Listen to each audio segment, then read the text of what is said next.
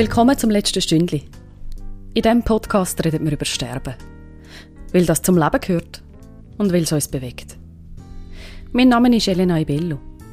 Für diese Folge habe ich mit dem Peter Schneider über Sterben geredet. Ein Psychoanalytiker, Satiriker und Autor. Es hat viel zu besprechen gegeben. Über das Älter- und Altwerden, über Gelassenheit, über assistierten Suizid und Selbstbestimmung, über Spitalequipment die und Ruhe beim Sterben, über Bestattungen via Zoom oder über die Sterblichkeit als verbindendes Element zwischen uns Menschen, zwischen den Lebenden und den Toten.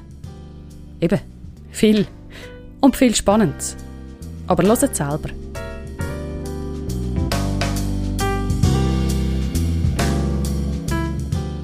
Vorher noch kurz der Hinweis. Das Gespräch haben Peter Schneider und ich per Videocall geführt. Es hat ein paar technische Hürden gegeben, die wir haben müssen nehmen mussten. Zwischen ihnen werdet ihr das jetzt noch hören. Aber ich hoffe, ihr lasst euch von dem nicht ablenken. So, jetzt aber los mit dem letzten Stündchen. Also Sie haben ja im Oktober 2020 zusammen mit der Journalistin Andrea Schafroth das Buch herausgegeben mit dem Titel Jung bleiben ist auch keine Lösung. Und dort tauschen sie sich aus über das Älterwerden und auch ein bisschen über die Vergänglichkeit. Äh, was auch ein bisschen zum Thema wird, ist so ein bisschen die Gelassenheit. Und das ist ja etwas, was man noch oft, oft im gleichen Atemzug hört, Alter und Gelassenheit also geht mir auch so, ich stelle mir das ein bisschen so vor, dass man gelassener werde mit dem Alter. Wie alt sind Sie, Herr Schneider? 63,5. Nein, äh, 63, ein Viertel. Und wer gelassen? Ja, ähm, in manchem ja, in manchem nicht. Also ich, ich glaube, wenn ich mich richtig erinnere, sagen wir das ja auch in unserem Buch, ähm, äh, dass man das so nicht generalisieren kann. Also in manchem wirkt man einfach gelassener, weil man nicht mehr oder ich in meinem Alter nicht mehr bei Andrea Schaffroth ist das vielleicht noch ein bisschen anders, die steckt noch mehr mitten mittendrin, äh, weil man keine großen lebensentscheidenden Ziele mehr erreichen muss. Sie haben eben auch noch geschrieben, dass man äh, das Leben ein bisschen abwertet, oder? Wo man lebt mit der Abgeklärtheit. Jetzt auch so ein bisschen eben das Memento Mori. Ähm, ja, ich stirbe ja dann sowieso. Ähm, also ich versuche so ein bisschen das, das auszuloten. Oder einerseits tun sie sich ja. ganz offensichtlich beschäftigen mit dem, ist ihnen das sehr bewusst, die Endlichkeit von dem Leben, das Älterwerden thematisieren sie und andererseits sagen sie auch, ähm, ja, man entwertet dann auch das Leben, wenn man das übertreibt, oder? Ja, ich finde sowieso, also im, im, im derzeitigen öffentlichen Reden über Endlichkeit und Sterben ist das völlig, völlig überbewertet. Also wenn man jetzt eben, das ist jetzt auch durch die Pandemie sehr offensichtlich geworden, es gibt ja kaum noch Leute, die übers Leben sprechen können, ohne nicht zu sagen, dass jedes Leben äh, zu 100 Prozent irgendwann zum Tod führt. Also das finde ich, ist so ein Pseudo Tiefsinn, der jetzt ganz besonders ähm, äh, ähm, grassiert oder die also überhaupt dieser Sterbe Sterbediskurs. Also das das ist eine geradezu begeisterte und für tiefsinnig und für nicht verdrängt gehaltene äh, ähm, Glorifizierung des des ähm, Abfindens mit der Endlichkeit also die, die ich einfach nur zynisch und kaltschnäuzig äh, finde. Nicht, wenn man da, also ich glaube zwei Drittel in der Schweiz äh, der Corona-Toten sind einfach so schlichtweg in Alters- und Pflegeheimen weggestorben und dann schwafelt man so darüber, über das ohnehin ja jedes Leben endlich ist und wir das bloß verlernt hätten, uns damit abzufinden und wir würden den Tod verdrängen. Also äh, das ist absoluter Kabis. Also auch ein bisschen respektlos gegenüber dem einen Leben, wo einfach zu Ende geht, oder? Und wo per se mal eine Tragödie ist. Ja, völlig. Also ich, ich glaube, ähm, ja, dann ähm, ich glaube gar nicht, dass sich meine Position über die Zeit so verändert hat. Nur äh, ist, ist der Diskurs irgendwie an mir vorbeigegangen, also hat mich irgendwie rechts überholt, äh, dass ich heute fast schon ähm, so eine ähm, äh, katholisch-orthodoxe, jüdisch-orthodoxe oder ich weiß oder oder islamisch-orthodoxe religiöse Position von der Unta Unantastbarkeit des Lebens äh, vertrete, ähm, wohingegen alle, die irgendwie vernünftig, progressiv oder sonst was sind, eben immer davon reden, ähm, äh, man müsse doch rational auch mal darüber sprechen oder ähm, wenn man doch äh, äh, selbstbestimmt gelebt hätte, dann müsse man auch selbstbestimmt sterben können.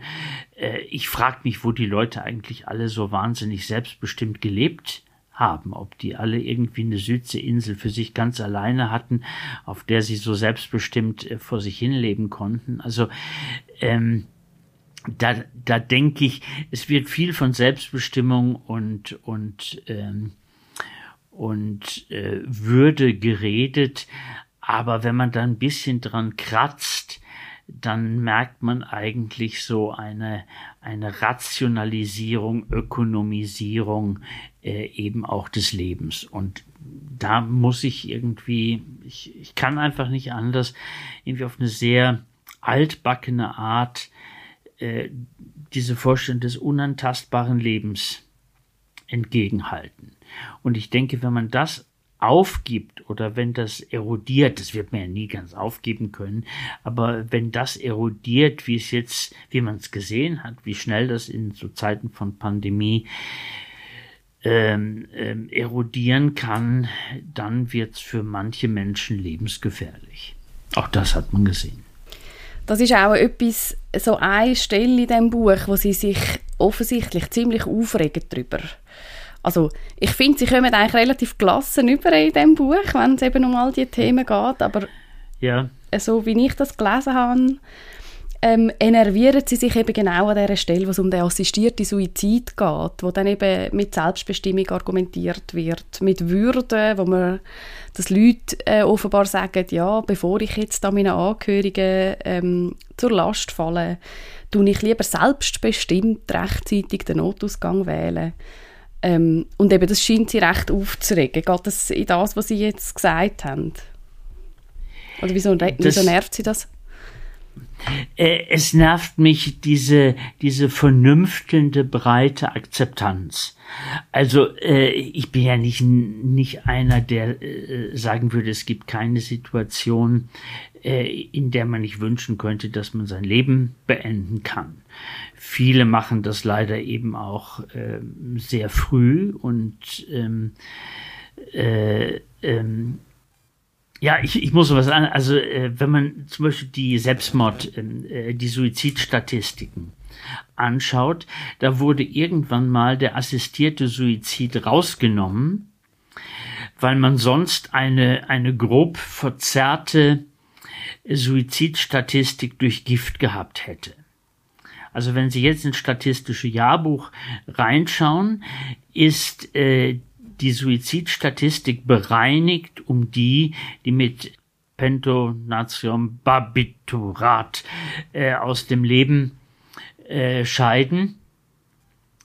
Und das, das ist, zeigt irgendwie etwas äh, von dieser Stimmung. Also eben mit welchem Recht will man eigentlich den einen Suizid vermeiden und den anderen gestatten. Äh, ich habe da auch keine Lösung dafür. Also ich bin nicht dafür, jetzt Exit zu verbieten oder ähm, äh, ich, ich denke nur, man kommt eben, wenn man etwas, das äh, mal eine Ausnahme war, also dass man zum Beispiel jemandem Gift verschafft hat, äh, der unter unerträglichen Schmerzen leidet und aus dem Leben geht, wenn das eine Art von, äh, ja sagen wir mal, akzeptierter Schnellpalliativbehandlung wird. Und da habe ich, das macht mir einfach, das macht mir Mühe äh, abgesehen davon, was das auch mit den mit den Angehörigen macht, was diese was diese ähm, Art von von von von überlegter Selbstbestimmung eben auch mit mit Freunden der Familie und so weiter macht. Und das wird alles in diesem in diesem Diskurs so relativ zügig ausgeblendet. Ähm, Wobei eben die Geschichte, also äh, mit der Selbstbestimmung, die hat ein bisschen was Lustiges. Also mein Standardbeispiel ist, ich dürfte im Altersheim nicht in meinem eigenen Zimmer rauchen, aber selbstbestimmt und in Würde sterben darf ich. Mhm. Ähm, mhm. Also äh, es gibt da ganz viele Inkonsistenzen, die aber und es gibt natürlich immer Inkonsistenzen. Also man kann das nicht, man kann das jetzt nicht ähm, sagen, ja, da seid ihr aber nicht konsequent. Das, das kann man bei praktisch allem sagen. Aber dieser Stimmungswandel, eben, dass es auch die Alten selber, die 70-Jährigen zum Beispiel, ganz klar sagen, ja, bevor ich dement werde oder sobald ich gaga bin oder an Schläuchen hänge oder ich weiß nicht was, ähm, dann, dann äh, gebe ich mir den goldenen Schuss sozusagen. Das finde ich, ich problematisch. Mehr kann ich dazu gar nicht, mhm. gar nicht sagen. Ich kann kein Gegen, keine Gegenutopie aufbauen. Mhm. Es sind ja auch immer auch Aussagen ein bisschen über, ähm, über die Definition von Würde, oder? Also, wie kann, kann man dann überhaupt Würde, also ganz allgemein, ähm, für alle gültig definieren, oder? Es ist dann wie so ein bisschen, ähm, also was, wenn ich mich auch noch darf, dem, dem anschliessen, oder? Was mich an diesen Aussagen eben dann manchmal stört, ist, dass es manchmal ein bisschen tönt, wie wenn das ähm, für alle so müsste gelten, oder? Das quasi... Zum Beispiel, ja. Ja, ein Dementsein ähm, wird manchmal als würdelos bezeichnet, einfach mal so per se, und dass es aber für jemanden kann ganz schlimm und würdelos sein und für jemand anderes vielleicht schlimm, aber trotzdem würdevoll sein. Ähm, das wird dann wie so ein bisschen negiert, oder? Ja, und außerdem ist die Würde ja auch etwas, was man dem anderen zuspricht.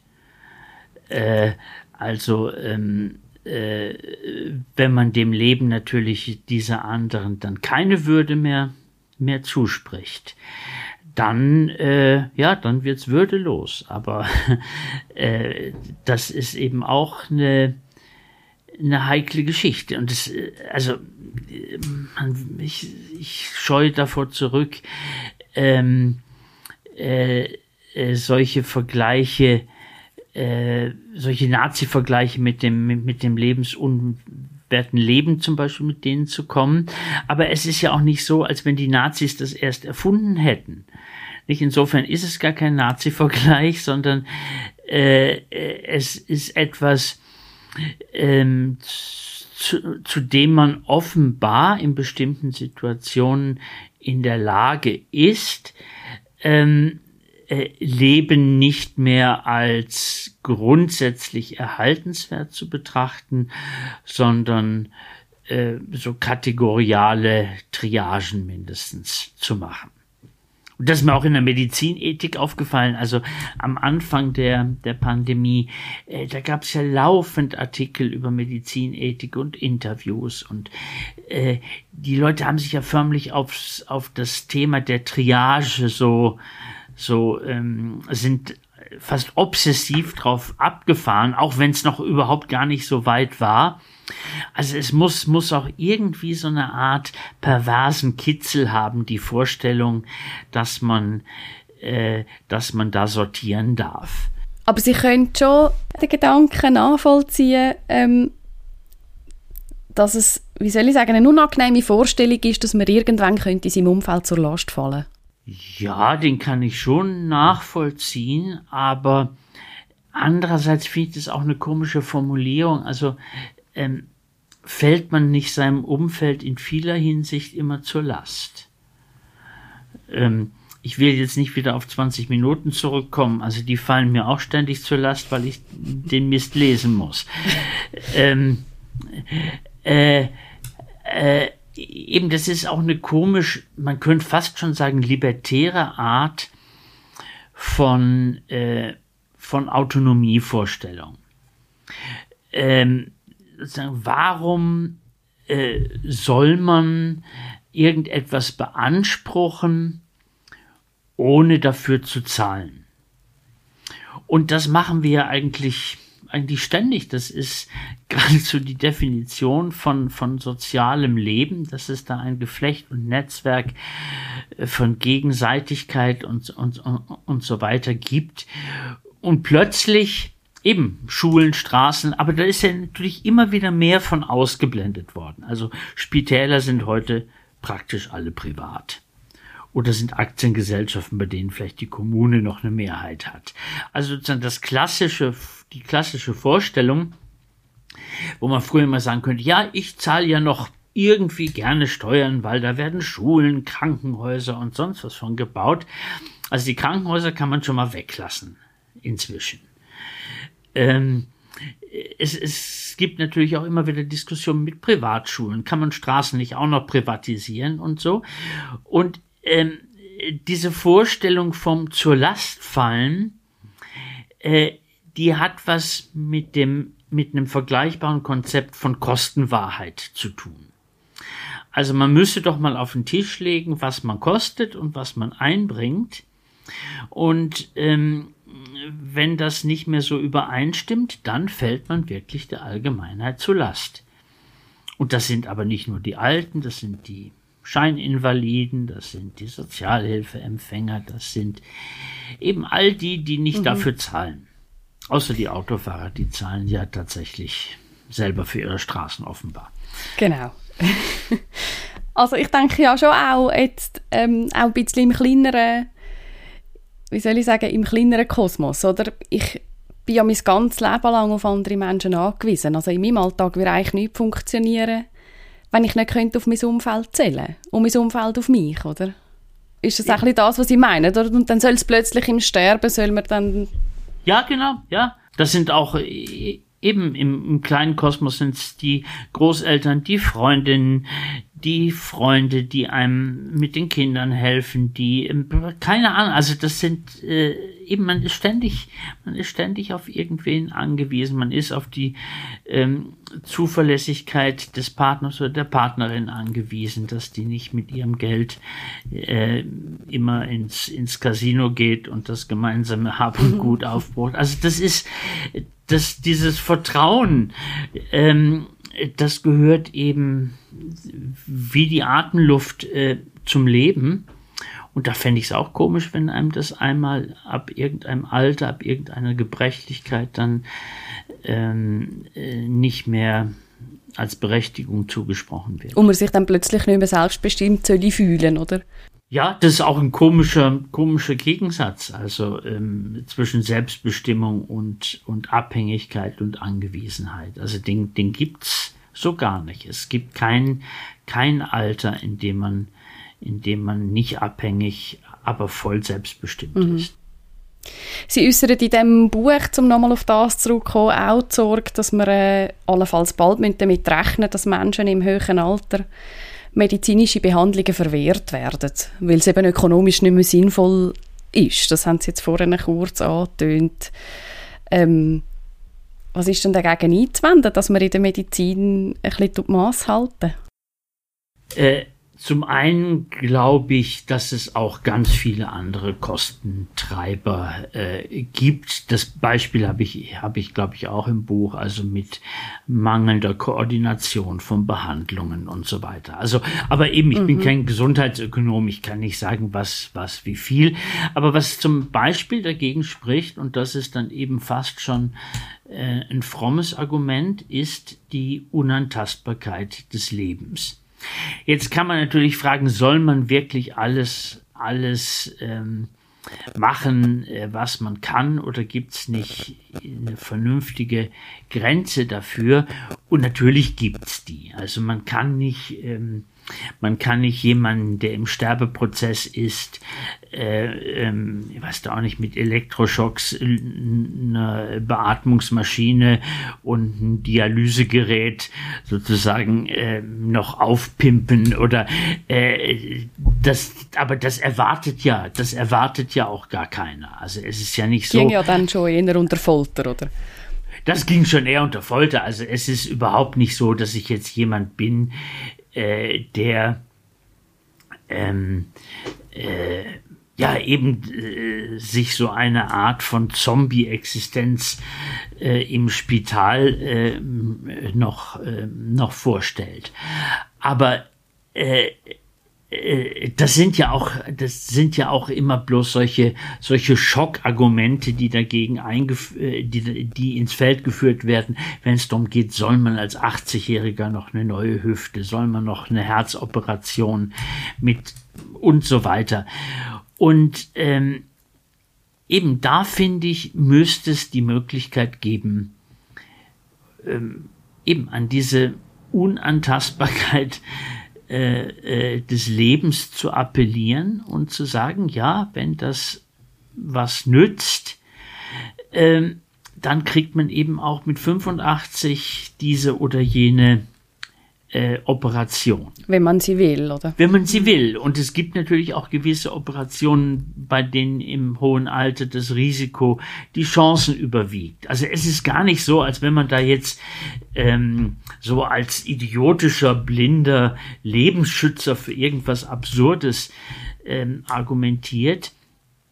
Aber ähm, äh, ähm, ja, äh, es ist einfach eine, es, es ist einfach die Frage, ob man etwas so einem ökonomischen Kalkül von, äh, von Nutzen oder ob man ein ökonomisches Kalkül von Nutzen und äh, Schaden macht oder ob man das nicht doch auch den Betroffenen überlässt, ähm, die sagen können, was sie als aufgeklärte Patienten äh, sich wünschen.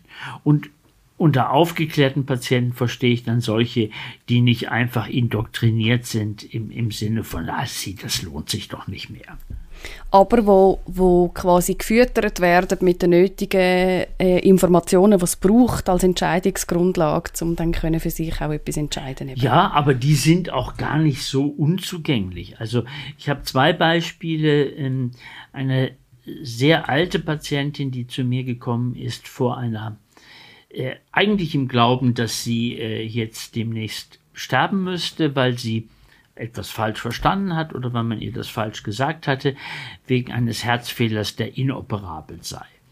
Und unsere Behandlung hat damit begonnen, dass ich ihr gesagt habe, fragen Sie doch nochmal. Und daraus ist dann eine, eine Analyse entstanden oder hat erst entstehen können, weil sie das überlebt hat. Äh, die hatte also mit knapp über 80 eine komplizierte, oder weiß auch nicht wie kompliziert, aber schon in dem Alter komplizierte äh, Herzoperation und hat das gut überlebt und ähm, ja, das ist eine.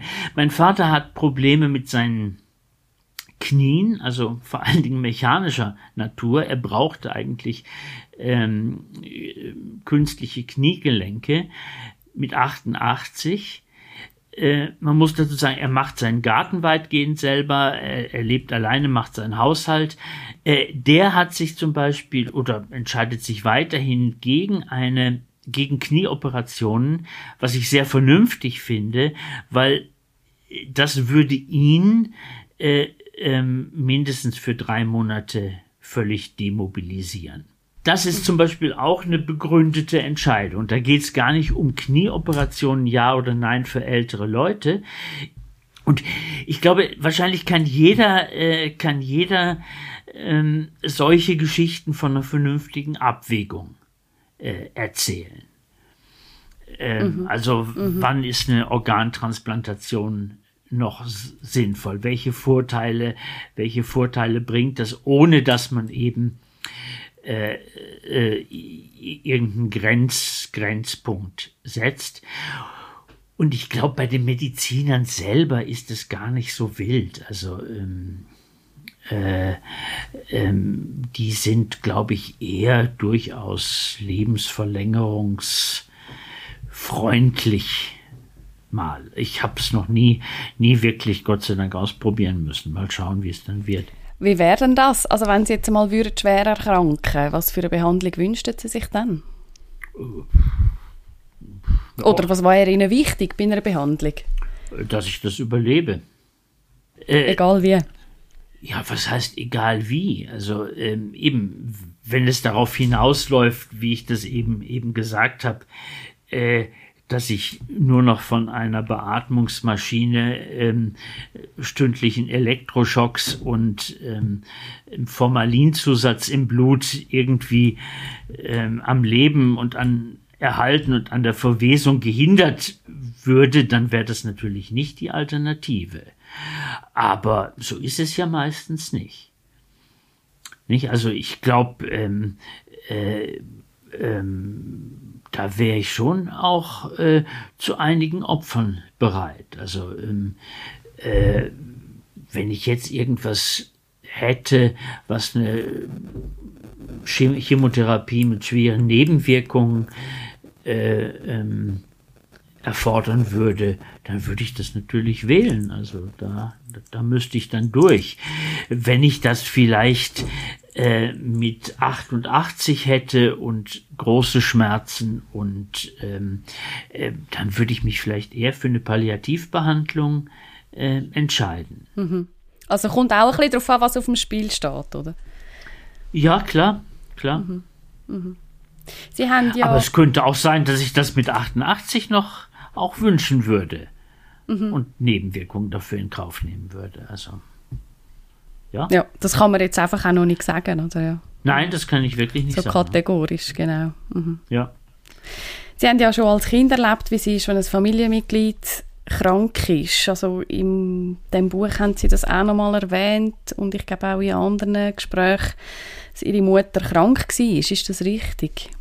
Ja, das stimmt. Also das waren zwei schwere Erkrankungen. Also das erste, da war ich drei vielleicht und das zweite, da war ich so sechs oder, oder sieben.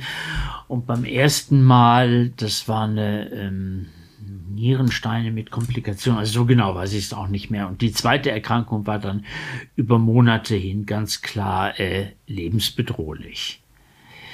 Äh, ja, und insofern bin ich mit diesem, ja. Nein, sagen Sie nur, ja. Nö, ich wollte gar nichts mehr dazu sagen. Entschuldigung, ja, nein, ich hätte jetzt einfach fragen, wie Sie das prägt hat auch, oder? Zu dem Thema. Ja, das hat mich schon äh, ziemlich geprägt. Ähm, hat vielleicht auch was mit dieser lebensforcierenden Haltung zu tun. Also meine Mutter hätte man auch wahrscheinlich abschreiben können. Äh, ähm, äh, damals, als ich, als ich sieben war, äh, ich habe immer gedacht, also jetzt habe ich es irgendwie gesehen und äh, sagen meine meine ähm, Angst oder oder die Furcht vom Tod, äh, ähm, das hat sich irgendwie dadurch relativiert, so wie die Leute, die einen Flugzeugabsturz äh, überlebt haben und sich danach für unsterblich halten. Es gibt irgendeinen so irgend so Film, äh, in dem das so ist. Also ich habe gedacht, ich habe meine Trauer sagen schon schon frühzeitig äh, verarbeitet. Ähm, und als meine Mutter dann tatsächlich, und zwar sehr jung, an einem Herzinfarkt gestorben ist, also da, da war sie 64, also so alt wie ich dann in diesem Jahr werde, mhm. äh, da hat mich das wahnsinnig umgehauen. Also das, das ist über Jahre präsent geblieben. Mhm. Äh, was ich allerdings zwischen sagen muss, zwischendurch, meine Mutter hatte zwischendurch dann nochmal Brustkrebs. Und da war ich 20 und habe längere Zeit schon nicht mehr zu Hause äh, gelebt. Äh, das ist irgendwie an mir komischerweise vorübergegangen. Also ich weiß, dass es so war. Ich weiß, dass ich habe noch irgendwie so in Ohren, wie mein Vater mir das bei einem Besuch erzählt hat. Aber ähm, ja, das habe ich irgendwie, war das so wie ausgeblendet. Ähm, ja, vielleicht ist es, hat das eben auch wiederum mit der Vorgeschichte zu tun. Ähm, Äh, und außerdem, meine Mutter war auch noch äh, zeitenweise schwer depressiv. Also ähm, war das vielleicht so eine Art Gewöhnungseffekt mal über eine gewisse Zeit lang. Also so, so platt gesagt im Stil, irgendwas ist ja halt immer. Mhm. Ähm, mhm. Kennen wir schon. Ja, kennen wir schon. Ich weiß gar nicht, ähm, habe ich sie, ich, ich habe kein Bild mehr vor mir, wie ich sie bei dieser Brustkrebserkrankung im Spital besucht habe. Was ich schon sehr präsent habe und darum mag ich Spitäler eigentlich ganz, ganz gerne. Also ich finde das eigentlich sehr beruhigende Orte, äh, dass ich einen Teil meiner Kindheit wirklich immer so im Spital bei meiner Mutter verbracht habe. Ähm, äh, ja, also ich kriege das auch nicht jetzt irgendwie in eine konsistente, in eine konsistente mhm. Geschichte. Ist mir nur vor kurzem ist mir das mal aufgefallen, äh, dass es da einen gewissen äh, Widerspruch gibt. Ja. Vielleicht sind es auch gewisse Zeiten. Ja, und vielleicht gibt es auch gewisse Zeiten, in denen man irgendwie etwas immuner ist. Ich weiß, mein über alles geliebter Großvater, der ist gestorben, als ich 17 war. Und das ging, als ich klein war, der war gewissermaßen mein Mutterersatz, ging das so weit, dass ich immer an ihm gelauscht habe, ob er noch atmet. Und äh, also da sieht man, wie präsent die Todesangst war.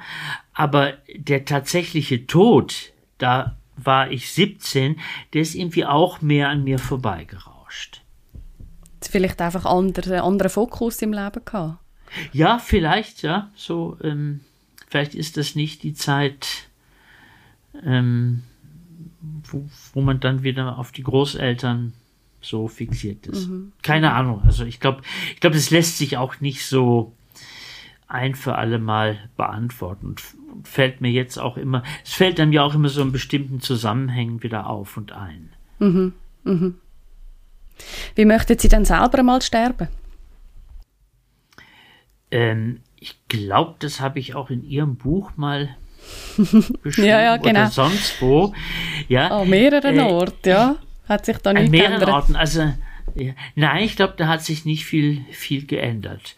Also ich hätte auch nichts dagegen, wenn ich irgendwie so, mein Schwiegervater ist so gestorben, der ist einfach eines Morgens nicht mehr aufgewacht, nachdem er einfach wirklich ein halbes Jahr müde und müde geworden ist und ähm, äh, ja, das aber ich weiß nicht, ob das, wie das die Angehörigen dann.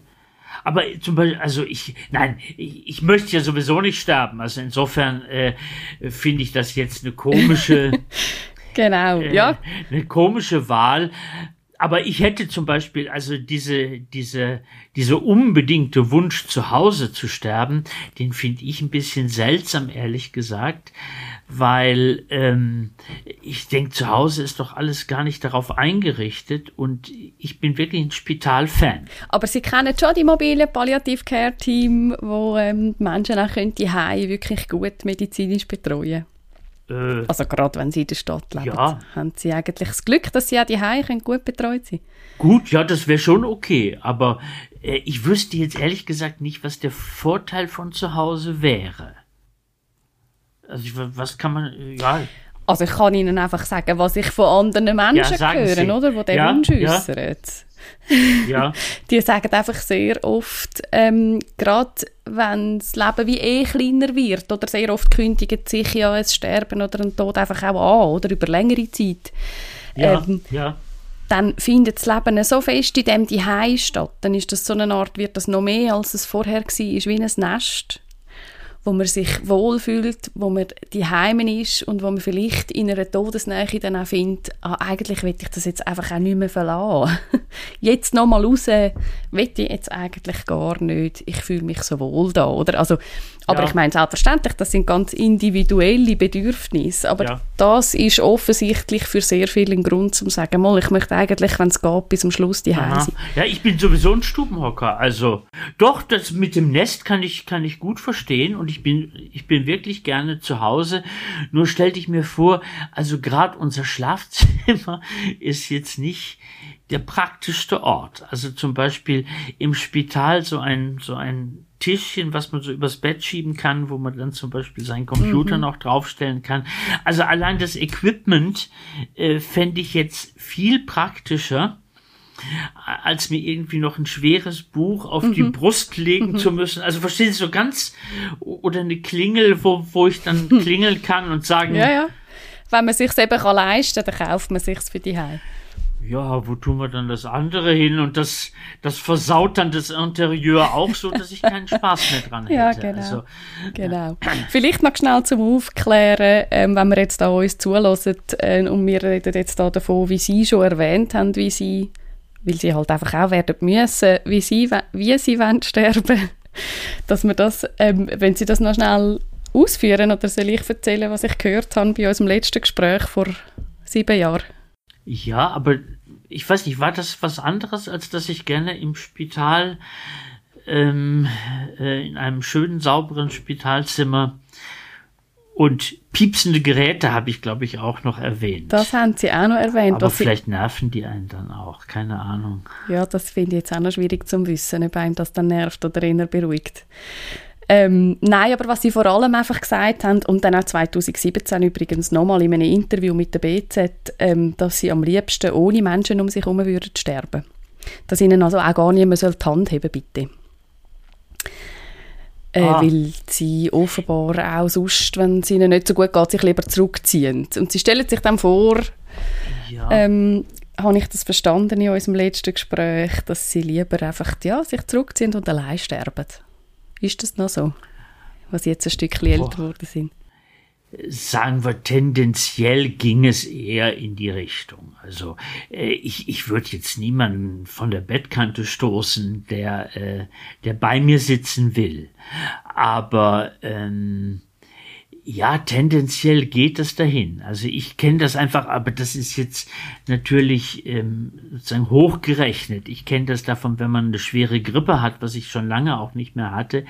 Da ist man einfach zum Beispiel sehr berührungsempfindlich.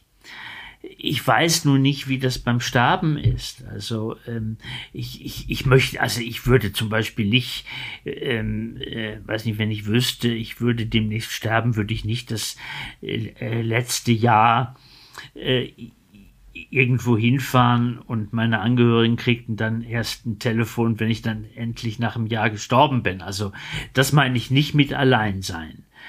Aber ich müsste nicht ähm, äh, ja irgendwie nochmal Besuch von allen hundert Menschen, die meinen, mich besuchen zu müssen oder äh, das hätte ich sowieso auch im Spital, wenn ich überhaupt im Spital wäre, würde ich das jetzt außer von meinem Sohn und meiner Frau jetzt auch nicht wahnsinnig schätzen. Mein bester Freund zum Beispiel, äh, der hat eine absolute Aversion dagegen, im Spital besucht zu werden. Und das schon Running Gag, wenn er mal irgendwas hat, dass man sagt, dann komme ich dich natürlich besuchen. Also als äh, Drohung sozusagen. Ja, als Drohung kann man kann, kann man ihm das immer sagen. Also, aber da will ich auch nicht, also da will ich überhaupt keine Ideologie rausmachen. Und es gibt ja vielleicht Leute, die das, die das gerne haben, wenn da noch äh, möglichst viele um ihr Bett rumstehen, weil die auch immer gerne viel, viel um sich hatten. Und der Typ bin ich jetzt, bin ich jetzt halt nicht. Das Einzige, was ich nicht vertragen würde, wäre irgendwie esoterisch geratenes Pflegepersonal. Also ich möchte gut betreut werden und sachlich betreut werden. Äh, ähm, weder mit einer besonders hohen Grad von Munterkeit als auch mit ähm, äh, noch mit einer ähm, irgendwie so esoterischen Trösterei. Also wirklich eine freundliche, empathische Sachlichkeit. Das fände ich, fänd ich optimal. Haben Sie dann mit Ihren Nächsten und Ihrer Familie schon über das geredet? Reden Sie überhaupt über Sterben und über Ihre Wünsche? Ach, mit meiner Frau kann man nicht vernünftig über sowas reden. Die kriegt gerade immer, immer einen Schock, wenn ich, wenn ich das bei mir anspreche. Ähm, äh, ja, also ich habe jetzt zum Beispiel eine Patientenverfügung gemacht, ähm, weil man das ja mit Covid äh, machen soll und da steht drin, dass ich für jedwede lebensverlängernde Maßnahmen offen bin und das, wenn ich nicht mehr entscheiden kann, dass meine Frau bzw. mein Sohn tun sollen und dass man Covid-positives Pflegepersonal sowie esoterisches Pflegepersonal von mir fernhalten soll. Also das liegt jetzt bei meinem Hausarzt. Und das meine ich tatsächlich auch so, also das mit dem Covid, das wird irgendwann mal wahrscheinlich nicht mehr aktuell sein, aber eben in Altersheimen und Pflegeheimen wird Covid-positives ähm, Personal noch eingesetzt. Also ähm, äh, ich weiß gar nicht, warum das nicht, nicht mehr skandalisiert wird.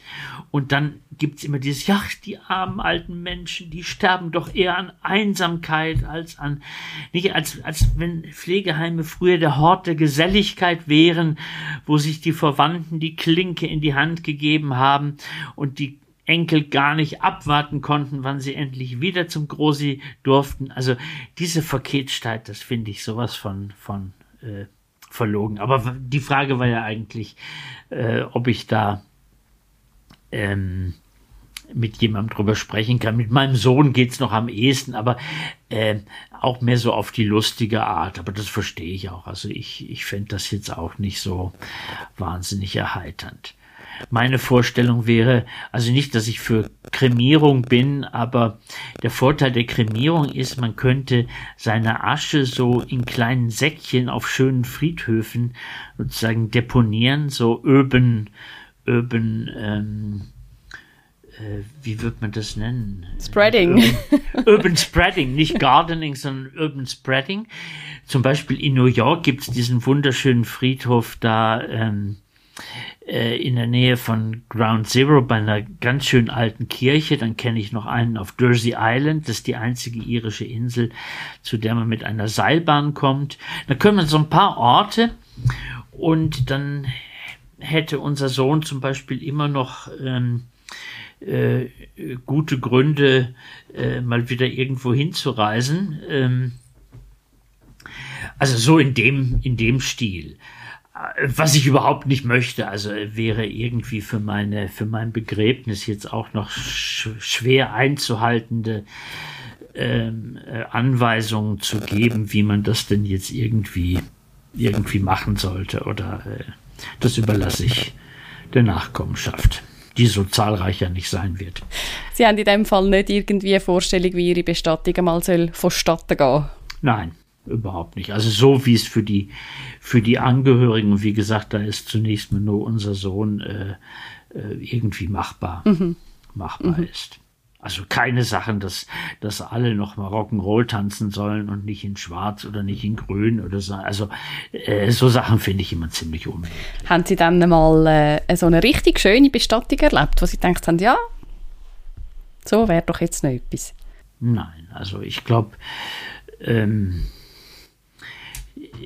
die besten Bestattungen sind ja noch vielleicht die von, von entfernteren Familienmitgliedern vielleicht, ähm, die sehr alt gewesen sind und wo man dann vielleicht noch irgendwen wieder mal auf einer Bestattung trifft, aber na, ich kann nicht sagen, dass ich irgendeine, irgendeine schöne also die schönsten sind halt die, die einen nicht so wahnsinnig mitnehmen, weil man da äh, einfach, wenn ich, wenn ich zur, zur, zum, zum Begräbnis von äh, vom Vater einer guten Freundin gehe, dann verbindet mich mit dem Vater nichts, aber dann denke ich mir, wie gut es mir tut, äh, wenn, wenn, wenn, wenn dann auch jemand dabei ist. Aber ähm, nee, also entweder sie berühren einen nicht besonders oder sie sind irgendwie herzzerreißend und ähm, da kann ich nicht sagen, eine schöne Beerdigung. Also von wildfremden Leuten, da könnte ich, ja, natürlich. Also, also das heißt, auch kein fürchterliche erlebt? Ja, doch, also eben die von meiner Mutter, die muss ich nicht nochmal erleben, was ich ja auch tatsächlich nicht muss. Ähm, äh, der Sohn von Freunden, der ist auch schon länger her mit, weiß nicht, knapp über 20 an einem Hirnaneurysma gestorben ist. Das war zum Beispiel eine Art von herzzerreißender Beerdigung, mhm. die ich mhm. auch nicht, nicht mehr erleben möchte. Und äh, nee, also eben schöne Beerdigungen sind die von fremden Leuten in New Orleans mit schönem Jazz, aber eben, die kennt man nicht. Mhm. Mhm. Oder äh. was ich sehr herzig gefunden habe, in, in, in Irland zum Beispiel ist es wirklich auch bei den jungen Leuten brauchig. Ich war vor kurzem mal, äh, vor ein paar, paar, wenigen Jahren mit meinem Sohn in, ähm, in der Nähe von Dublin und entweder waren an dem Wochenende besonders viele Beerdigungen oder sonst ist jedenfalls ständig irgendwo ein Leichenwagen vorbeigefahren. Und die Leute blieben, also auch die Jungen blieben dann alle stehen und haben die Mütze abgenommen. Also so, herzig, das hatte ja. sowas, ja, das hatte was Erwärmendes. Ja, das ist wirklich herzig, ja. Also das finde ich tatsächlich. Nur ein Gruß auf der Weg. Ja, das hat wirklich was. Mhm. Aber eben, die Leute kannte ich natürlich nicht, die da so noch gegrüßt werden. Genau, und dann kann man mit der eigentlich emotionalen Distanz das auch einfach noch herzig finden, oder? Ja, klar, also ich stehe, also eben, wo es diese emotionale Distanz gibt, also da könnte ich mir äh, ähm, ganz tolle Varianten von meiner Beerdigung ausdenken. Nur setzten die voraus, dass ich eigentlich nicht tot wäre. Also ich finde auch das Zusammenfalten der amerikanischen Flagge großartig. Das machen mein Sohn und ich manchmal, wenn er zu Besuch ist und wir einen Bettlaken zu falten haben, dann spielen wir ständig amerikanische Feuerwehrleute Beerdigung. Wenn meine Frau das sieht, flippt sie schon wieder aus. Also jetzt müssen Sie mir das schnell erklären. Wie geht denn das? Das kann ich nicht. Kennen Sie das nicht? Nein.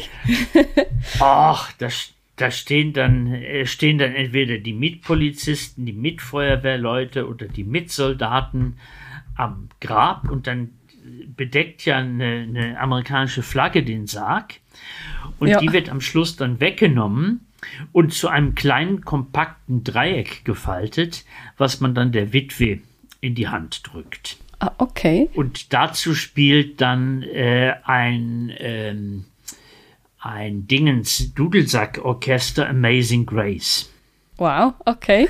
Nicht? Also, wenn es nur darum ging, meine Beerdigung möglichst rührselig auszuschmücken, aber da möchte ich dabei sein. Also da könnte man eine ganze Disco-Veranstaltung rausmachen. Aber ich glaube nicht. Würde sie sich dann nicht wollen entgehen lassen? Das würde ich mir nicht entgehen lassen. Aber ich glaube auch umgekehrt, dass eben unser Sohn, an dem das hängen bliebe, in dem Moment am allerwenigsten Lust darauf hätte, äh, nochmal äh, eben eine Disco aus meiner Beerdigung dann zu machen. Also das ist in mhm. der abstrakten Vorstellung ist das süß, aber sonst nicht, mhm. glaube ich. Mhm.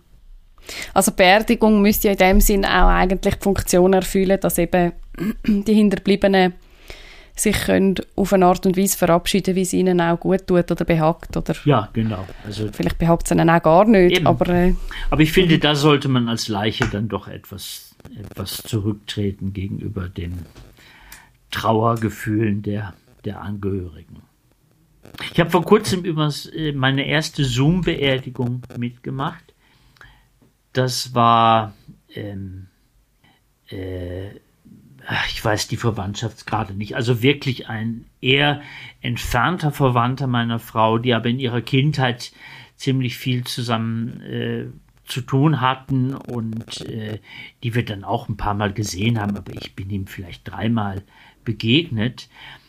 Und das hat trotzdem, hat es immer was Berührendes. Also eben, das meinte ich, ähm, es lässt ein, es lässt einen ja nicht kalt. Nur es, ähm, es bewegt einen halt nicht so, als wenn es irgendwie nahe Freunde oder oder Angehörige sind. Aber es ist sehr, also die hat einen Zoom-Link geschickt, was ich auch erst sehr spät dann gemerkt habe, dass ich mich tatsächlich zuschalten konnte.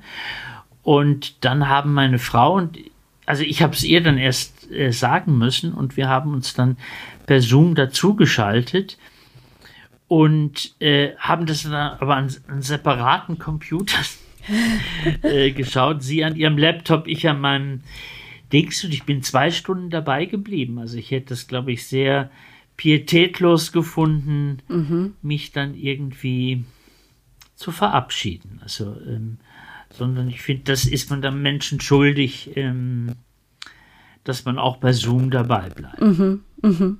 Aber wie muss man sich denn das jetzt vorstellen? Hat man da wirklich Bestattung dann gesehen in dieser Videokonferenz oder hat es einfach Reden gegeben? Oder? Ja, es gab am Anfang die Reden. Ähm, ich muss das nochmal, ja, ein paar Reden von der Tochter, dem Sohn, die Enkelin habe ich auch gesehen, die ich so nicht kannte. Und dann ging dann die Kamera zum, zum, zum Grab und äh, ich weiß gar nicht, wie es dann weitergeht. Also der Sohn hat dann Kaddisch gesagt, glaube ich, und dann ähm, haben dann die Angehörigen und ich weiß auch nicht in welcher Reihenfolge, es muss dann natürlich durch wegen, wegen Corona auch alles ein bisschen auseinander. Dann hat man eben die Erde drauf äh, geworfen und äh, dann hat man das Grab wirklich dann zugeschaufelt und ja, dann war die Übertragung zu Ende. Eindrücklich, ja. Ja. Über Etwa Zoom. zwei Stunden lang so. Ja? ja. ja. Also das erste Mal, dass ich eine Fern Fernbeerdigung gesehen habe. Ja. Also es waren dann entsprechend wenig Leute mhm. natürlich. Mhm. Das habe ich jetzt noch nie gehört. Ja, das ist sehr interessant. Mhm. Äh, Sie haben in unserem Gespräch aus dem Jahr 2013, ist ja das, glaube ich, gewesen, wo wir hier geredet haben über das Sterben. Das ist, äh, um das auch noch schnell zu sagen, im Rahmen von dem Projekt gewesen, «Zu Ende denken», das Buch und der Film «Zu Ende leben», zusammen mit Rebecca Panian. Mhm. Und ich mag mich erinnern, oder habe mich dann wieder erinnert jetzt, ähm, dass sie dort auch gesagt haben, sie würden auch gerne der Nachwelt ein grosses, unübersehbares Werk hinterlassen, haben sie gesagt. haben Sie darum 2020 gerade drei Bücher veröffentlicht? Nein, also... Haben Sie jetzt nochmal so richtig Gas geben Nein, das war jetzt wirklich ein Zufall. Also das, die beiden, das Altersbuch mit Andrea Schaffroth und das Diagnosenbuch, das war schon seit anderthalb Jahren in Planung. Das ist jetzt halt gleichzeitig fertig geworden und dieses andere Buch über die Wissenschaftstheorie, das war so ein Schnellschuss, den habe ich innerhalb von zwei, drei Monaten noch so nebenbei äh, gemacht, weil mir das mit dem, ja, das ist schon mein Thema gewesen. Also das musste ich mich nicht erst wieder groß okay. rein vertiefen, weil mir eben diese Berufung auf die Wissenschaft so auf den Keks ging. Ach, ich muss jetzt nicht da wissenschaftstheoretisch argumentieren eben, aber es gibt eben nicht nur eine Wissenschaft, sondern viele mhm. Wissenschaften und so weiter. Also das war ein purer Zufall. Und äh, das stimmt, also jetzt, wo Sie es sagen, habe ich das wahrscheinlich 2013 gesagt, aber da kann ich jetzt wirklich nur noch verständnislos den Kopf drüber schütteln. also äh, die Vorstellung ist mir jetzt wirklich völlig fremd geworden. Also selbst wenn ich jetzt irgendwelche Pläne, also ich plane noch ein Buch zu Identität und Identitätspolitik zum Beispiel mit einer ähm, Kollegin und Freundin aus Belgrad äh, für irgendwann mal, so hoffe ich in den nächsten zwei Jahren. Aber dass ich da irgend so einen Schmöker, so der, nee, das fände ich jetzt finde ich wirklich absurd, die Vorstellung. Aber das ist erstaunlich, also wie man das, wie sich das tatsächlich in, in sieben Jahren ändern kann.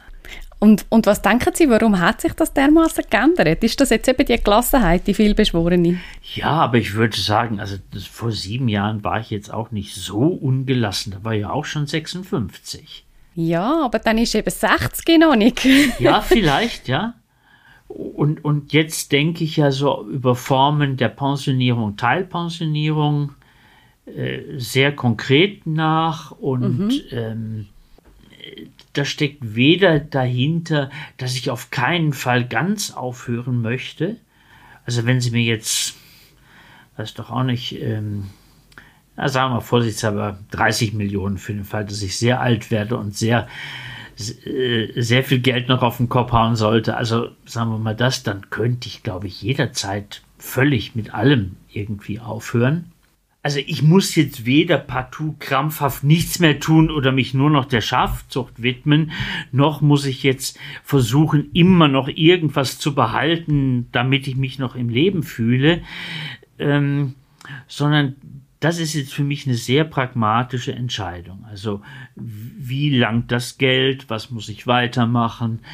Äh, zum Beispiel, äh, ich, jetzt wo ich hier sitze, ist meine Praxis, das ist eine Dreizimmer Wohnung für mich alleine plus ein vierter Abstellraum im Keller nochmal, äh, wo ich mit dem Mist hin soll, habe ich keinen blassen Schimmer. Das sind über 10.000 Bücher vermutlich, die ich entweder nur wegschmeißen kann oder halt da behalten kann.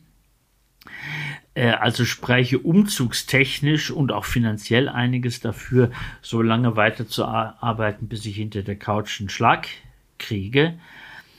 Ähm, und die ganzen Bücher ihrem Sohn überlassen. Ja, ja, das, also ehrlich gesagt. Oder das Aufräumen, ja, besser ja, gesagt. Also da habe ich jetzt wirklich keine, keine Skrupel. Mein Vater ist da ganz anders, der sagt mir schon immer, wie gut er aufgeräumt hat und so.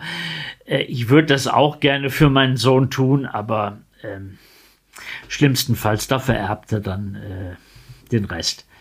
Und das ist keine Horrorvorstellung für Sie, dass dann das Zeug plötzlich auf dem Flomi landet, weil Ihr Sohn nicht weiß, woher er damit. Also auf dem Flomi ist eigentlich schon die Luxusvariante, wie mir scheint. Oh! okay. Nein, Bücher heutzutage, das ist doch, ähm, weiß doch auch nicht, also was Schlimmeres kann man Erben nicht antun und sich selber auch nicht. Also, und ähm, also da an den Gedanken mag ich gar nicht rühren. Also vielleicht ist mir irgendwann dann auch wurscht. Also und Flohmarkt wäre schon wirklich, wäre schon klasse. Aber dass es jetzt allenfalls eben kein so ein unübersehbares bleibendes Werk gibt, das lässt sich jetzt in der Zwischenzeit cool, um nochmal auf das zurückzukommen. Völlig, ja. Ich, ich, ich hätte auch im Moment, ich weiß auch gar nicht, was mir damals irgendwie auch nur annähernd vorgeschwebt ist. Ähm, äh, ähm, Nein, das finde ich. Vielleicht Ihre digitale Nachlass. Ach, könnte.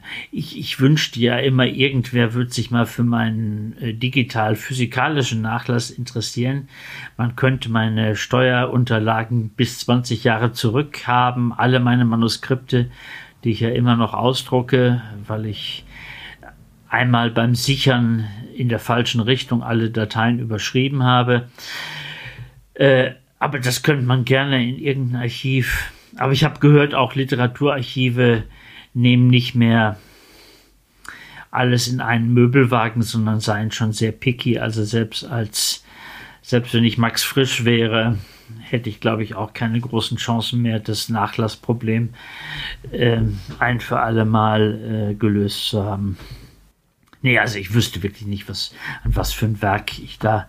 Vielleicht war ich damals äh, in einer sehr intellektuellen, kurzzeitig unbefriedigten Position, dass ich gedacht habe, ich müsste noch mal so was Richtiges, aber nee, ist verschwunden. Ist ja auch noch schön. Ja, ich finde. Nimmt das, ein bisschen Stress weg, oder? Oh, völlig, also. Aber ich, ich habe nicht mal gemerkt, dass mir das irgendwie wie ein Stein vom Herzen gefallen ist, dieser Stress um das einzig große Werk, sondern äh, also wenn ich jetzt rückblickend denke, finde ich das schon für, für vor sieben Jahren völlig absurd, aber ich habe es wohl gesagt, ja. Nochmal zu dem, zum Inhalt von dem Buch. Ja. Ähm, Sie schreiben dort auch in Ihren, in ihren Anteil äh, ein bisschen gegen die Gleichmacherei von alten Menschen an. Also überhaupt ein bisschen gegen die Gleichmacherei von Leben. Mhm. Ist das richtig? Verstehe ich das richtig? Es dunkelt mich, ihnen ist eigentlich gar nicht miteinander vergleichbar, wenn es ums Leben geht. Ja, also gut, man, natürlich sind immer Sachen miteinander vergleichbar. Natürlich gibt es soziologische Kategorien und ähm, aber ähm, also ich merke das zum Beispiel, dass ich aus praktisch allen statistischen Betrachtungen, ähm, die mir irgendwas zuschreiben, endlich immer herausfalle. Also wenn es heißt, dass 26, 76 Prozent aller Männer, aller Akademiker, aller Psychoanalytiker, aller ich weiß nicht was, immer so, dann kann ich eigentlich immer nur sagen, ja, tut mir leid, ich nicht. Was bei Statistiken kein Wunder ist, die sind ja eben nicht dafür da, ähm, einzelne Leute zu beschreiben, sondern eben Gruppen zu beschreiben oder Mehrheitsverhältnisse in Gruppen zu beschreiben, was unter gewissen Gesichtspunkten eben durchaus sehr sinnvoll ist. Aber jetzt bei den Alten, das fällt mir eben so besonders auf, dass entgegen diesem Reden von der zunehmenden Individualisierung auch im Alter es eine ähnliche Vorstellung gibt, ähm, äh, wie dass man eben die Alten qua Alter praktisch immer zusammentun kann. Also so wie wie man früher den Kindern gesagt und bei mir hat es als Kind eben auch schon nicht funktioniert, geh doch mal mit den anderen Kindern spielen. Äh, äh, das ist doch ganz toll, da hat's noch andere Kinder, da kannst du mit denen spielen. Das hat mir als Kind nicht eingeleuchtet, weil manche mochte ich gar nicht. Oder die waren immer gemeint zu mir oder so. Äh, so ist es wie mit den, mit den Alten. Also man kommt dann nicht an den Kindertisch, sondern man kommt dann an den alten Tisch. Nicht? Also da hat's doch noch viele, viele andere, oder red doch mal mit der Frau Müller, die ist doch auch Witwe und die freut sich doch. Also so als wenn jetzt eben dieses pure Altersargument oder dass man auch Witwe ist, irgendeine Gemeinsamkeit stiftet, wo man doch sonst merkt, ja, man hat wirklich einfach vielleicht eine Handvoll gute Freunde, mit denen man es auch auf die Nähe zusammen aushält und eben Kinder und Alte, kann man irgendwie zusammenschmeißen wie, weißt du auch nicht, Leute, die immer was miteinander. Mhm. Und dann passt's. Dann passt die Jassen und freuen sich, wenn das Curly singt und äh, der Spitalclown kommt. Und mhm. Mhm. dann zieht man auch sein gutes Blüschen an und die Wärterin sagt dann, oh, Herr Schneider, da haben wir uns heute aber schick gemacht. Und also ja. Mhm, mhm. Glaub, Wie wenn alle die gleichen. Bedürfnisse hätten. Genau, mhm. ja. Und gleich vergleichen wir unser Leben ja manchmal mit anderen Leben. Und es geht ja dann manchmal, also gerade jetzt, wenn es ums Sterben geht, geht es ja dann vielleicht auch darum, ein bisschen Erfahrungslücken ja. zu fühlen, oder? Wir wissen ja alle nicht, wie es ist zu sterben. Aber vielleicht ähm, haben wir das Sterben von einem anderen Menschen mal erlebt und überlegen uns dann, wie, was das, wie das für uns wäre, oder? Also es ist ja dann schon auch ein bisschen ein Vergleichen ist. Ja, aber das ist eine andere Art von Vergleichen. Also das ist, glaube ich, auch eine Art von Vergleichen, die zum Beispiel oft ja auch darauf hinausläuft, dass man sich denkt, so sowas möchte ich nicht. Mhm. Mhm. Ähm, oder was es auch gibt, es gibt, das habe ich manchmal gemerkt, so in der Konfrontation mit dem Tod, sowas wie eine Art der Solidarität der Lebenden mit den Toten. Also das ist das, was einen verbindet, dass man das Sterben eben noch vor sich hat. Also das, was einen auf eine Art trennt, hat eben auch was, was Verbindendes. Ähm, äh, ja, das ist, ich weiß auch nicht, wie das, wie das, wie das zustande kommt, aber ähm, ich glaube, das ist etwas, was, was dann nicht auf diese falsche und verlogene Art äh, so eine menschliche Solidarität unter dem Vorzeichen der Sterblichkeit äh, stiftet, sondern das hängt ja auch immer dann tatsächlich mit nahen Personen zusammen. Also mhm, nicht mhm. mit Kurt Cobain oder so, da fühle ich keine, nicht, dass ich was gegen Kurt Cobain hätte, aber da verbindet mich, mich, mich sowas nicht, aber eben bei meiner Mutter oder bei eben, da, da steht man manchmal dann fassungslos da irgendwie rum und denkt sich, ja, aber das haben wir noch gemeinsam. Vielleicht ist es das, wo, wo die frommen Leute denken, ja, wir sehen uns später. Das denke mhm. ich natürlich nicht, aber. Aber auch sie sind sterblich, mehr so. Ja, es hat irgendwas, irgendwas Verbindendes. Man bleibt sozusagen nicht als ein ganz, ganz anderer zurück. Mhm. Mhm. Klingt vielleicht ein bisschen kitschig. Ich weiß jetzt, ich, also ich kann auch nicht mehr dazu sagen, also weil das nur so ein auch flüchtiges Gefühl wahrscheinlich. Und beim Altwerden ist das ähnlich? Beobachtet Sie manchmal andere Menschen im Alter und stellen sich vor, wie das für sie wäre? Oder äh, eben, gibt es dann auch so Beispiele, wo Sie denken, also so, dann lieber nicht? wenn ich dann äh, alt bin? Das gibt es natürlich schon, ja. Aber das ist nicht nur, wenn ich dann alt bin, das finde ich auch jetzt oder hat man natürlich immer gefunden. Also ähm, man, man denkt ja oftmals, also auch innerhalb der eigenen Altersgruppe, ja, so finde ich es noch cool und so jetzt wieder wirklich lieber nicht. Also das, das ist jetzt nicht einfach nur die Vorstellung des 63-Jährigen, wie man 88 äh, sein will, das wird man dann ja sehen. Äh, aber natürlich gibt es auch sowas, dass man so extrapoliert. Also, ähm, dass man denkt, ja, das wäre ein Leben, was ich jetzt lieber nicht hätte. Oder was ich lieber hätte, mhm. das, das gibt es ja auch. Im Moment ist es ein bisschen ungünstig, weil ich so mit meinem Leben eigentlich ganz zufrieden bin. Also da wäre es wahrscheinlich eher die andere Variante. Ähm, aber wie Sie da an meinem großen Buchprojekt sehen, das ich völlig vergessen hatte, äh, es, es ändert sich ja, ja. auch was. Ne? Ja. Also mhm. kein, kein blassen Schimmer, wie sich, wie sich das ändern wird. Und kommt es dann auch vor, dass sich dass sie ihre Zukunftsperspektive irgendwo bedrückt? Also im Sinn von, eben, es wird alles kleiner, man wird älter, wir laufen eigentlich alle auf ein Ende zu schlussendlich. Gibt es Momente, wo Sie das eigentlich bedrückend finden? Ähm, ja, jein. Also eben, es, es, es bedrückt mich zum Beispiel, das spielt ja im, im Buch auch ständig eine Rolle, bei mir jetzt in dem Buch ständig eine Rolle, der Traum von der mindestens 100 Quadratmeter Wohnung. Ähm, das, das bedrückt mich. Äh, dass man sich von manchen Dingen einfach aus Platzmangel trennen muss. Nicht aus besserem Wissen, sondern aus, also wo man, wo man am liebsten, wenn man genug Geld und Platz hätte, dem Weltdiffurer den Hausschlüssel geben möchte und äh, sagen, alles, was Sie da sehen, bringen Sie jetzt bitte in die 200 Quadratmeter Wohnung, ja. stellen das ordentlich auf und sagen mir Bescheid, wenn es da, wenn es da steht. Also das wäre natürlich mein, äh, das wird viel Bedrückung von mir nehmen, wenn das so wäre.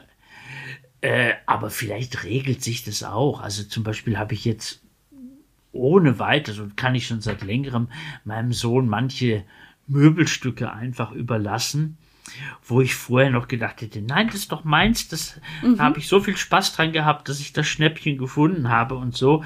Und jetzt bin ich ja noch so froh. Meine Frau musste mich abhalten davon, mein Daybed aus meinem Arbeitszimmer zu Hause auch gerade noch zu spenden, weil erstens hat sie gedacht, ich plane schon meinen frühen Abgang. Ähm, äh, das macht natürlich immer Panik. Und weil sie auch zurecht gefunden hat, das brauchen wir jetzt tatsächlich ja. noch. Also ich müsste jetzt nicht übertreiben. Und das hat aber jetzt nichts, das hat jetzt nichts so mit dem, mit einer Endzeiterwartung bei mir zu tun, sondern hatte eher was mit der, ich weiß auch nicht, so wie eine Art von gute Gelegenheit, ähm, äh, etwas von seinem vielen Stoff äh, schon mal loszuwerden und ihn auch noch gut untergebracht zu wissen. Ja. Ja. Und ja, das, darum habe ich das auch eben mit dem Flohmarkt gemeint. Also e, eben, das wäre gar nicht die schlimmste, die schlimmste Alternative. Aber ich glaube, äh, bis zu einem gewissen Alter oder vielleicht bis zum Schluss widerstrebt einem doch die Vorstellung, äh, dass all das, was man irgendwie angesammelt hat und für einen auch von großem Wert war und auch tatsächlich materiell ist, dass das bestenfalls noch für städtische Brockenhaus äh, noch langt. Ist wie eine Art eine Entwertung für Sie aus Ihrer Perspektive? Ja, kann man schon, kann man schon so sagen, ja. Man, man, man hängt ja schon auch irgendwie an seinen Dingen, sonst hätte man die, oder manche Leute, und wahrscheinlich ich gehöre dazu, äh, haben schon Verhältnis zu, zu den Dingen. Ich habe leider zu viel zu, zu viel Dinge und zu viel Verhältnisse vermutlich. Das ist ein Problem. Genau, und gleich haben sie ein bisschen angefangen loszulassen von einzelnen Sachen. Ja, ja, ja. Äh, sie haben kurz vor dem Jahreswechsel noch ein Interview an der NZZ gegeben. Oder besser gesagt, es ist einfach kurz vor dem Jahreswechsel noch publiziert worden. Ähm, und dort haben sie noch gesagt, ich werde nie in eine Alterssiedlung ziehen. Äh, wie stellen Sie sich dann Ihr Leben im höheren Alter vor stattdessen? Ja, städtisch. Also ähm, das, das ist nicht, dass ich was gegen Alterssiedlung, Experimente mit Wohnform habe. Äh, ich möchte einfach wohnen, ohne dass das Wohnen oder wie ich wohne, thematisch so ständig im Vordergrund steht. Also ich habe Spaß eben an den schönen Möbeln, insofern wohne ich gerne, aber ich könnte nie sagen, ach, ich wohne so gerne mit Gleichgesinnten zusammen oder ich wohne gerne mit Menschen, die, die sich auch um den Grünabfall in der AG Grünabfall kümmern. Nicht, weil ich was gegen Grünabfall und das finde ich alles sinnvoll, aber äh, ähm, ich zitiere ja immer gerne dieses eine Karl Kraus-Dings, ähm, äh, ich verlange von einer einer äh, Wohnung einen Haustürschlüssel, fließend Wasser und eine Heizung. Gemütlich bin ich selber. Also das wäre meine Wohn Wohnmaxime. Ich möchte auch nicht in einer altersdurchmischten WG von 20, 40, 60 und 100-Jährigen wohnen. Also ich, ich möchte einfach nicht, wie soll man das jetzt sagen, ähm, in einer Art beim Wohnen vergesellschaftet werden, die über das Maß hinausgeht, wie man vergesellschaftet ist, wenn man halt in einer Stadt lebt. Mhm. Nicht? Also die meisten, die einem begegnen, sind einem fremd.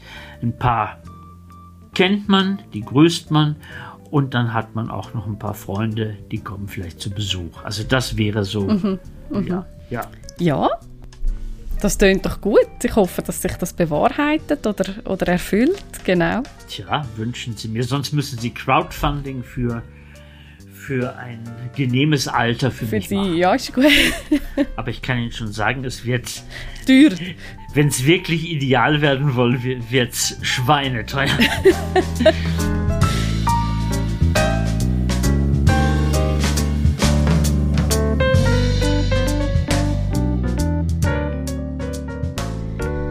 24 Stunden nach unserem Gespräch ist Peter Schneider nochmal ein Licht aufgegangen. Er hat sich das mit der rätselhaften Solidarität mit den Toten nochmal genau durch den Kopf gehen lassen und hat am nächsten Tag am Telefon gesagt, die eigene Sterblichkeit beruhigt das schlechte Gewissen, wo man als Lebende gegenüber den Verstorbenen hat. Das hat mir sofort eingeleuchtet.